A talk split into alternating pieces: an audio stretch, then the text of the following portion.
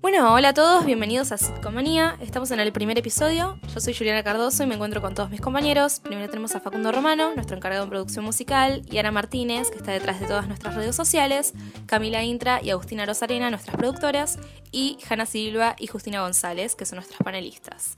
Ahora sin más, ya que estamos todos, vamos con el episodio.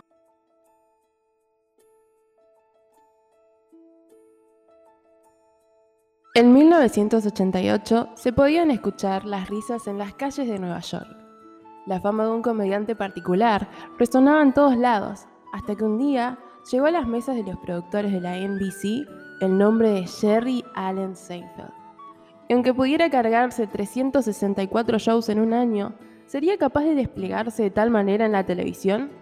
Jerry estaba abrumado por la idea de que se encontraba ante él una de las mejores oportunidades que se le podía presentar a un comediante. Robin Williams había saltado al estrellato luego de su debut en Monkey Mindy. Un día, con una propuesta de la NBC pero sin una idea aparente, Jerry se cruzó con otra celebridad, Larry David. Después de los saludos y de cómo te está yendo, en qué andas, con qué estás trabajando, siguieron su conversación en la First Avenue 78.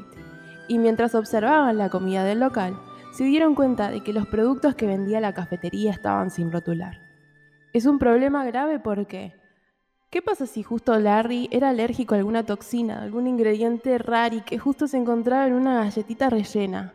¿Qué pasa si la comida estaba vencida y esta era la oportunidad que la productora tenía de deshacerse de Jerry, confabulada con el barista y el latte mega expreso con crema chantilly de esencia de almendras? Nadie entendía nada. El barista veía que Jerry y Larry solo cuchicheaban, se reían y lo miraban con recelo. Hasta que en un segundo a Larry se le prendió la lamparita. ¿Por qué no hacer un show que cuente cómo un comediante llega a hacer sus chistes? Pero Jerry no entendía cómo podrían hacerlo. Y así fue el génesis del show que marcó un antes y un después en la historia de las sitcoms. Porque sí, el show tenía que ser una sitcom. Con un guion escrito por dos comediantes, Seinfeld le mostró al mundo cómo hacer para extraer chistes de la cotidianidad.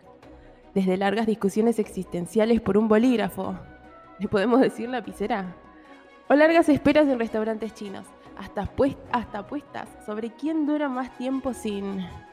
em, ¿Cómo le digo? ¿Excavar la fosa? ¿Afilar la espada? Ah, y cómo olvidarse del chico burbuja. Si le queremos subir el ánimo a alguien, nada puede malir sal. Un show con amigos peculiares, con un comediante obsesivo que puede terminar con vos si encuentra que tenés el empecid en el baño. She had man hands. Man? The hands of a Con una redactora confrontativa, chiquita, pero peligrosa, capaz de ser exnovia y amiga fiel. I am speechless.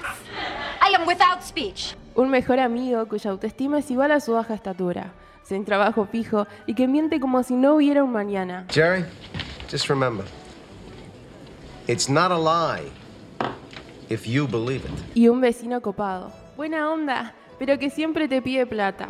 I'm dangerous, Jerry. I'm very, very dangerous. Y hoy, 32 años después, llegan tus maníacos favoritos para recordar con vos una de las sitcoms más disparatadas de los 90. No te vayas, que en breve vas a necesitar un remedio para salir de esta sitcom manía.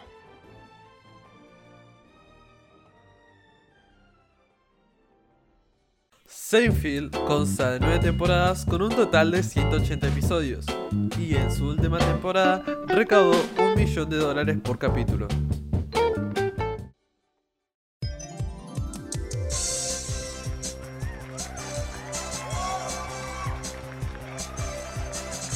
Buenas, buenas, buenas, buenas noches a todo mi público querido y bienvenidos a Sitcomanía. Desde tu sintonía favorita, para todos los fanáticos de Seinfeld que nos están escuchando en cualquier parte del mundo, hoy tenemos un programa especial con los mejores participantes de la noche.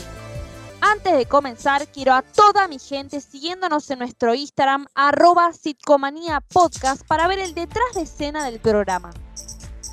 Esta noche, nuestros participantes tendrán que responder preguntas sobre la tan aclamada serie Seinfeld, creada en el año 1989. Y hoy están compitiendo por una fotocopia del guion original firmado por Larry David. Cada invitado tendrá 5 segundos para responder las preguntas y cada una vale 10 puntos, así que quiero mucha concentración para hoy, por favor. Y así vamos a darle la bienvenida a los participantes de la noche, así que por favor recibámoslos con un fuerte aplauso. Por un lado tenemos a Laura López, que en su presentación dijo que se siente identificada con George. Contame, Laura, ¿en qué te identificas con él?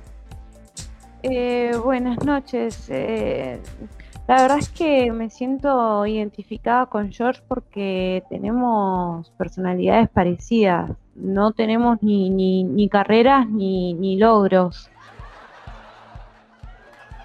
Ánimo, Laura, porque yo te tengo mucha fe para esta noche. Decime, ¿cuántos años tenés y de dónde venís? Tengo 28 años y eh, eh, ve- vengo de La Plata. Ah, bueno, larga distancia para llegar hasta acá. Seguimos con el siguiente participante de esta magnífica noche, David Newman. ¿Cómo estás, David? Primero que nada, es David, no David, ¿sabes? Disculpame entonces, David. Estoy en perfectas condiciones y muy confiado para esta noche. Ah, bueno, ya empezamos a notar la tensión en el estudio. Contanos, ¿cuántos años tenés y a qué te dedicas? Tengo 32 años, soy ingeniero en sistemas y vi todas las sitcoms, pero Seinfeld es mi favorito. Ah, listo, David, entonces tenés todas las chances de ganar. Pero ya veremos quién se llegará el gran premio esta noche. Vamos ahora sí con la última participante. Buenas noches, Pilar. Hola a todos, soy Pilar, tengo 25 años y vivo en Miami. Ah, bueno, bueno, te me adelantaste a todas las preguntas. ¿Cómo te ves para esta noche, Pilar? La verdad, perfecta, Gordy. Hoy vine a ganar todo, tipo como Elaine. Ah, listo. Entonces ahora entiendo por qué te sentís identificada con ella. O sea, las dos hiper competitivas.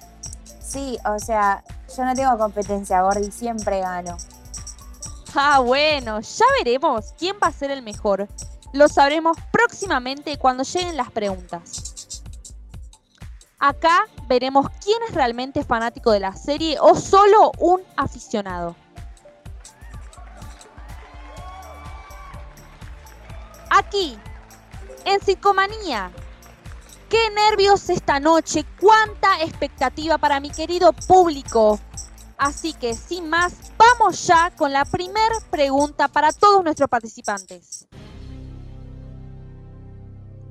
Mucha suerte para todos. Gracias, Gracias, gracias, gracias. Pregunta número uno. Monks es el bar donde los personajes se juntan durante toda la serie. Entonces, ¿en qué barrio se encuentra ubicado? Tiene la palabra David. Esto es muy fácil para mí, ¿sabes? En realidad, está sobre la calle 112 de Avenida Broadway, cerca de la Universidad de Columbia. David, se te acaba el tiempo, se te Y en su acaba. interior no es nada parecido al de la serie. En la serie se ubica en la isla de Manhattan. Perdón, perdón, Gordy, ¿quién? ¿Quién, quién qué? ¿Quién te preguntó, Gordy? Bueno, bueno, bueno. No es momento de este tipo de comentarios. David, la respuesta estaba bien, pero se te acabó el tiempo, así que la damos por incorrecta.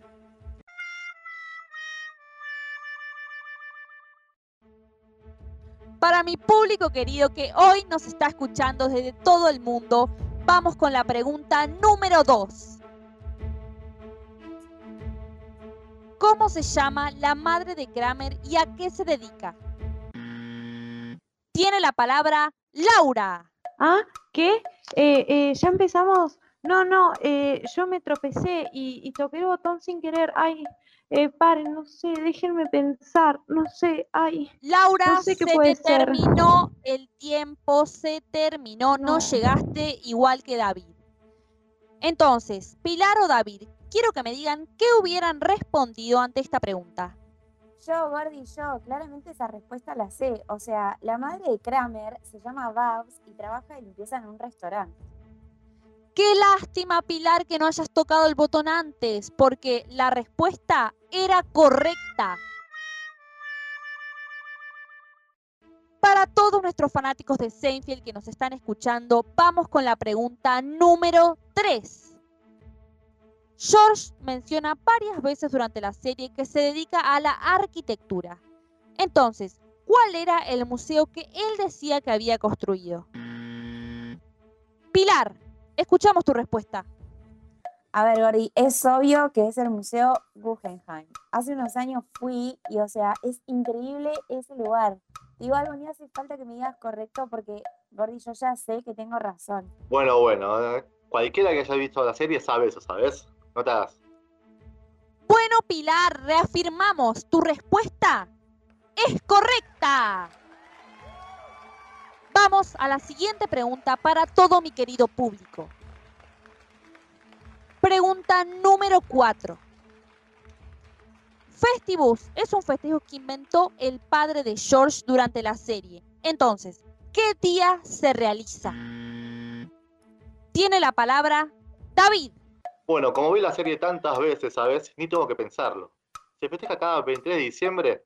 David, como dato tu respuesta es correcta. Espera un poco. Como dat- dato quiero agregar que apareció en el capítulo 10 de la temporada 6, es un festejo anti-Navidad que obviamente lo inventó David O'Keefe, que es uno de los guionistas de la Ya serie. entendimos, Gordy, que viste la serie mil veces. Por favor, no hace falta que comentes todo, todo el tiempo.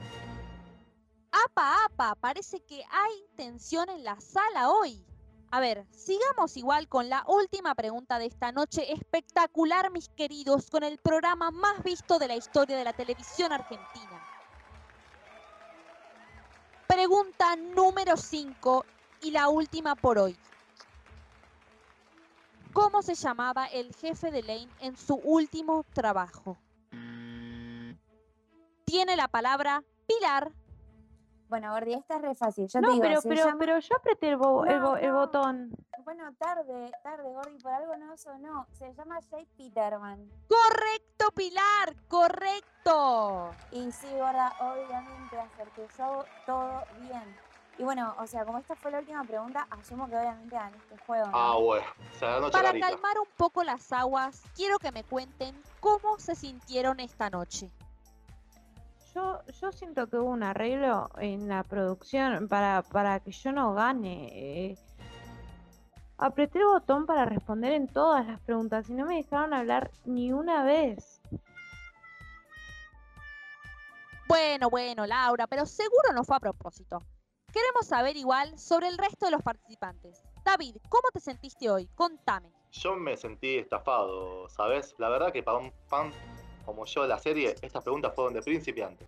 Bueno, está bien, David. Esto vamos a tenerlo en cuenta para la próxima. Bueno, Gordi, yo quiero decir algo antes de que termine el programa. La verdad me da mucha lástima eh, por los chicos. O sea, se vinieron hasta acá solo para verme ganar. Bueno, bueno, el decorado se calla. Por favor, a mí denme ya el premio que, o sea, me está esperando el chofer en la puerta para llevarme a comer. Al parecer, el público tiene sus preferencias y hoy se está haciendo notar.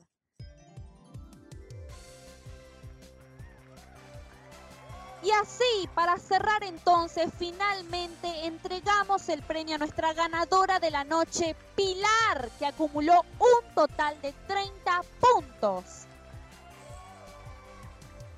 Y así nos despedimos rápidamente porque se nos acabó el tiempo. Están llegando ya nuestros panelistas favoritos para hablarnos un poco más de Seinfeld.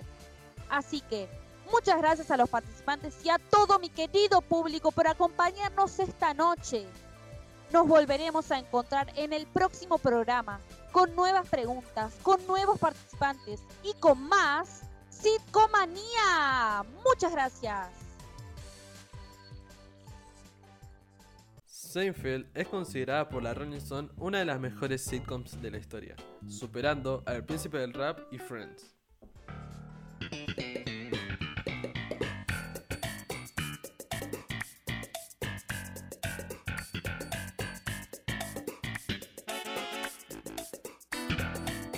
Volvimos con más Sitcom Manía gracias a nuestra conductora estrella desde el otro estudio y a vos que nos escuchás, no te olvides que podés seguirnos en nuestro Instagram arroba Sitcom Manía Podcast.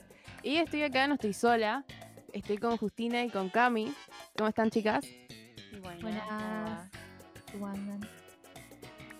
Bueno, estamos hablando de Seinfeld como venimos durante todo este programa riéndonos, que qué sé yo, que hablando un poco de la serie y queremos hablar de algo muy importante que lo quiero empezar con esta pregunta, chicas, ustedes me van a decir qué piensan. A ver. ¿Qué piensan de la amistad después de una relación? Mmm.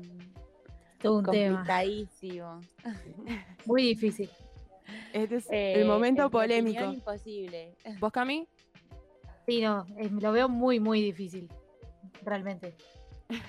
Bueno, como estamos hablando de una sitcom y que una sitcom es una comedia de situación y que busca contar la continuidad, o sea, busca encontrar en, en- en- en la vida de, de- mostrar en la, la vida cotidiana de, ¿no?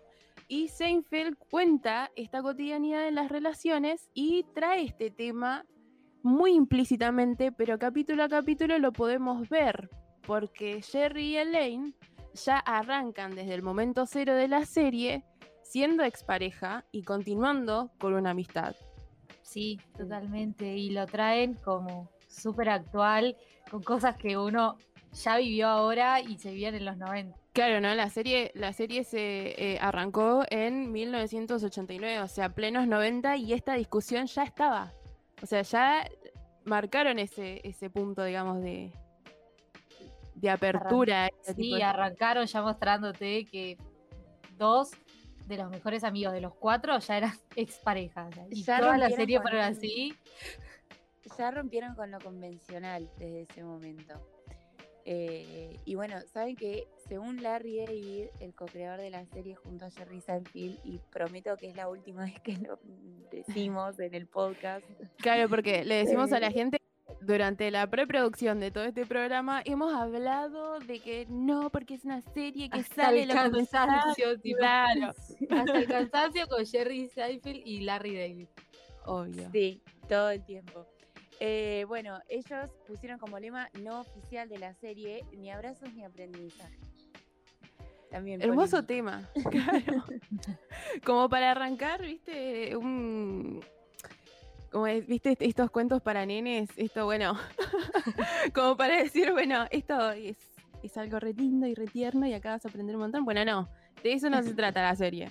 No, ni abrazos ni aprendizaje. Y la idea era que los personajes no iban a crecer y cambiar gracias a sus experiencias en la vida y en el amor durante la serie. Y finalmente fue así, o sea, nueve temporadas demostrando y reafirmando que a ellos no les rozaban las situaciones que les pasaban. No, ellos se forma. caían y se levantaban y se volvían a caer. O sea, no, no aprendían nada de nada. Totalmente. No, no, no. Es... Pero bueno, así como se planteó ese lema, estuvo bueno ver en el desarrollo de toda la serie que se mantuvo, ¿no? Que era una esencia que ellos tenían que mostrar. Claro, está muy bueno esto de parte de, los escritores, ¿no? Que son justamente, eh, bueno, Seinfeld y Larry David, como vos dijiste, Justi, que, o sea, como guionistas se mantuvieron estrictamente muy pegados a ese lema. Y es algo que está muy bueno porque es, o sea, es, es un giro, es algo muy distinto en lo que son las sitcoms, porque venimos desde que, de la creación de las sitcoms, eh, todas tienen capítulo a capítulo algún tipo de moraleja. Entonces, es algo que, que- que en esta serie se remarca un montón porque la verdad es que no la tiene. O sea, terminaste de ver el capítulo, te moriste de risa, pero no aprendiste nada. sí, Sí, es como que sale de lo convencional, ¿no? La serie. Claro, Sí, y ver- y, además de que todas las sitcoms que vinieron después tienen la historia amorosa de la pareja para seguir y engancharte y Seinfeld no tenía nada de eso, o sea, los claro. personajes eso- pasan por un millón de parejas en nueve temporadas. Claro, venimos de, de series como, no sé, desde I Love Lucy hasta la última sitcom que, que salió, o sea, que, que se esté grabando ahora, que todas tienen este tipo de relaciones amorosas. Pero Seinfeld marcó esto de que no, que no haya una enseñanza. Totalmente. y- en, en el amor, los cuatro protagonistas son un desastre. Bueno, todos lo son, pero ellos son un desastre. Claro. Cualquier Ellos semejanza con la realidad es pura coincidencia, ¿no? Totalmente, o sea, ellos eran capaces de enamorarse en 15 minutos sin conocer nada de la otra persona. Me parece igual que el amor a primera vista eh, lo tuvimos todas alguna vez. Sí, yo creo, ¿eh? para mí existe, pero Para mí también. después si sale bien Claro. o mal, depende, ¿no? Pero existe. Claro, que empezás a conocer a alguien y de repente es tu persona ideal, ¿viste? No importa Sí. lo que haga, no importa nada, que ya está, es, es el amor de mi vida. Totalmente, bueno, cuando Elaine, hay un capítulo que vuelve súper ilusionada de una cita, está enamoradísima, el hombre perfecto, y Jerry le dice, bueno, ¿cuál es su posición acerca del aborto? Y la bajó un ondazo así, como diciendo que... Bueno, ella dijo que seguro era pro elección porque es muy guapo. Ah, bueno. Hay una imagen de, de- la imagen de, es- de esa escena es espectacular Es porque ella se está tipo, se está Se pintando los labios. sí. Claro. Adiós labial, fue como, no. Es muy buena. La vamos a subir a nuestras redes para que la vean porque es buenísima. Bueno, no sé ustedes si tienen en cuenta eso. Para mí es un, todo es un gran depende, ¿no? Porque si esa persona es buena, más allá de sus opiniones, bueno. Para mí salir también, o sea, hay muchos factores a tener en cuenta en realidad. Si ya tenés una proyección a futuro, si estás construyendo algo mucho más serio, qué sé yo, como que sí se tiene que charlar, me parece, porque si no al final no te das cuenta y por ahí terminás metida en algo que no querías. Pero mientras estás conociendo a alguien, qué sé yo, ya fue. Que Vale todo para vos. Sí. Claro. Bueno, a mí me interesa mucho saber qué es lo que piensa eh, la gente que nos está escuchando. Contanos, en, en, bueno, en arroba sitcommanía podcast, contanos, ¿qué pensás? ¿Está bueno que la otra persona piense absolutamente, no sé si todo, eh, pero la mayoría de las cosas, por ahí lo que vos consideres importante que conecten en eso o no? A ver, si sos el team Justi o el team Camila. El team, el team, los polos opuestos se atraen. O... Claro. O también puede ser del team de Jerry Seinfeld, ¿no?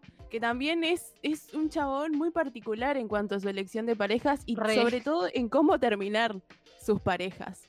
O sea, te- eh, hemos, creo que hay más, tiene más de 100 parejas alrededor de, de- lo que corre toda la serie. Pero me acuerdo, bueno, te juro. Eh, pero bueno, me acuerdo por ahí puntualmente de, de dos. Una que terminó, eh, que bueno, que, que ella terminó con Jerry en este caso, porque eh, ella pensó que Jerry había enviado a Elaine a un sauna con ella para comprobar si sus pechos eran reales. No Una es por ahí. Delirio.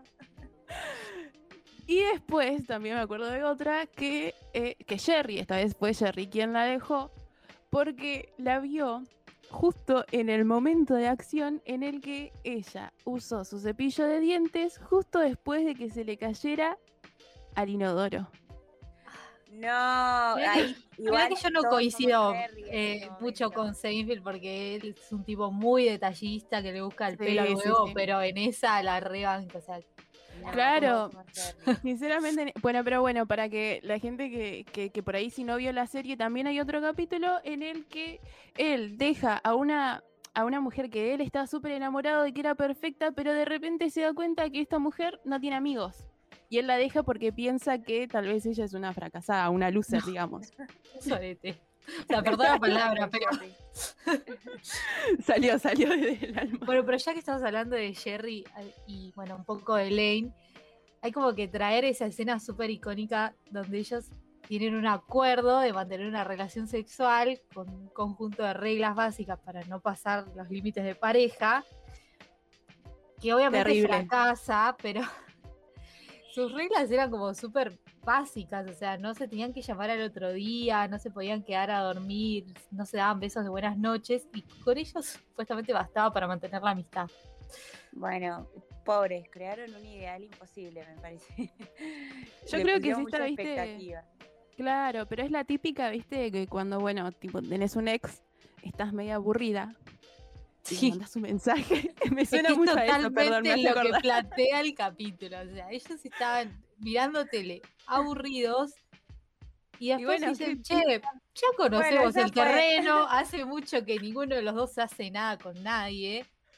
Podemos hacerlo, ¿no? Como que, bueno, Bueno, Sí, para loco. continuar con el tema de las relaciones eh, y de los personajes, no hablamos de George todavía. Claro, que es bastante Eh, polémico, tipo, si ya estábamos sí. hablendo de una polémica para hacer un acuerdo y sé yo, hablemos de George. Es muy debatible George y, y su forma de manejarse. Eh, creo que los que vimos la serie todos podemos a coincidir en que muchas veces y casi todo el tiempo hace hablar de la frase no sos vos, soy yo frente a una ruptura. Eso ya una vez Solo lo estallaba en podés risa, ¿viste? Dos veces lo puedes usar, a la tercera ya lo querés matar. Por favor, no puede ser así. es re de manual. Todo. Sí, Todas las es actitudes de George. manual.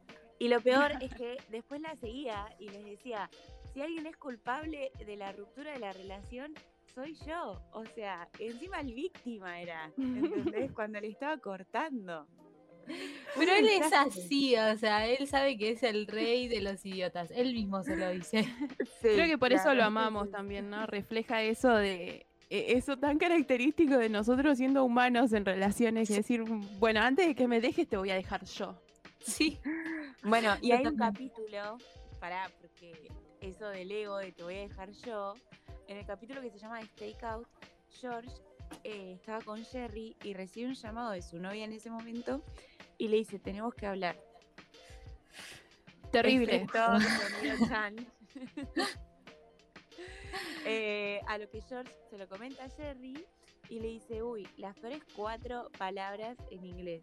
Y bueno, me parece que esta sí coincidimos en que la hemos usado, la hemos escuchado, la recibimos, la recibió Sí. una amiga, alguien. Totalmente, no creo que alguien en esta vida pueda pasar sin que, aunque sea una vez le hayan dicho, tenemos que hablar.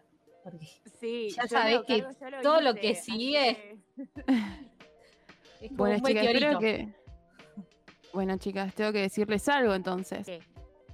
Tenemos que hablar. Chan.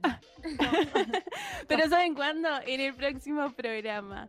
Así que, bueno, a vos que estás del otro lado, comentanos tus fails de parejas al estilo Seinfeld. ¿Quién fuiste? ¿Fuiste George? ¿Fuiste Lane y Jerry en ese mandando mensaje? ¿Quién fuiste? Contanos un poco cuál es, bueno, si sos el Team Justice, si sos el Team Cami, en cómo sos en, en- al- con las opiniones de, de tu, de tu pareja.